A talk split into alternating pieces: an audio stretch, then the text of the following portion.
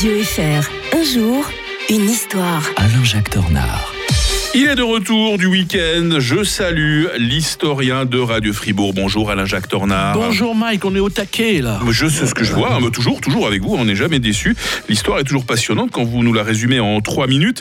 L'histoire de ce 6 février 1934, manifestation sanglante à Paris encore présente dans les mémoires. Hein. Oui, d'autant plus que l'on voit, euh, on a vu avec les Gilets jaunes, et puis maintenant avec les, les événements qui pourraient se dérouler en marge de l'augmentation de l'âge de la retraite, c'est la hantise permanente de tous les gouvernements euh, depuis cette date de revivre euh, une manifestation aussi sanglante que, que celle-là. Mmh. D'ailleurs, ça rappelle aussi la prise du Capitole hein, par les partisans de Trump il, y a, il, y a, il y a deux ans. en fait, il y a un nouveau gouvernement qui s'est mis en place en janvier, Édouard Daladier, et euh, tout le monde, euh, euh, déjà avant même qu'il arrive au pouvoir, le, le déteste parce qu'il y a eu l'affaire Stavisky. Alors vous savez, on, les, les, les, politiciens corrompus, on y voit le, la, la franc-maçonnerie là derrière, les, les accointances avec l'étranger. tout cela est, est, est, extrêmement malsain. On est au temps des ligues, les ligues qui, avec l'antisémitisme qui monte plus en plus.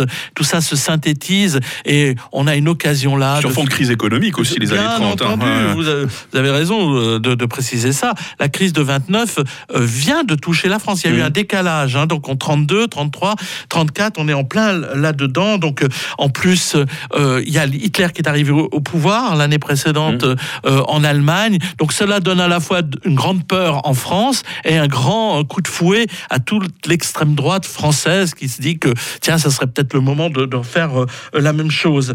en plus, il y a la, la, les, les journaux d'extrême droite qui sont quand même très puissants, dont Je suis partout de Robert Brazia, qui quand même a 100 000 lecteurs, hein, faut pas, faut pas l'oublier. Mmh. Et donc, euh, il y a les Croix de Feu aussi, c'est les anciens combattants. Euh, tout, ces, tout le monde, finalement, se retrouve dans cette manifestation. Heureusement, les Croix de Feu du général de la Roque, qui sont quand même des, gens républicains, refusent de marcher sur le palais Bourbon. Par contre, les, les autres ne se gênent pas pour essayer d'attaquer le, palais Bourbon avec l'action française, euh, avec des gens proches de, Mussolini. Et en fait, euh, ben, on tire sur la foule. Il y a les gardes mobiles euh, qui empêchent les gens d'entrer dans le, le, palais Bourbon, l'Assemblée nationale.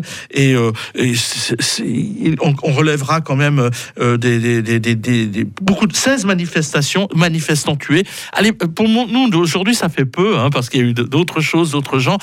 Peu, mais, mais disons que ça, ça a vraiment euh, marqué les esprits. D'ailleurs, Brasillac, dont j'ai parlé tout à l'heure, sera exécuté symboliquement le 6 février 1945 en tant que Mmh. collaborateur. Parce que forcément, tout cela a synthétisé ce qui fera l'âme ensuite de la collaboration. Hein. Ces gens-là se sont comptés, se sont vus, se sont, ils auront un esprit de revanche, dont par exemple Philippe Henriot, qui fera le, les grands jours de Radio Paris avant d'être assassiné par les résistants au mois de juin 1944.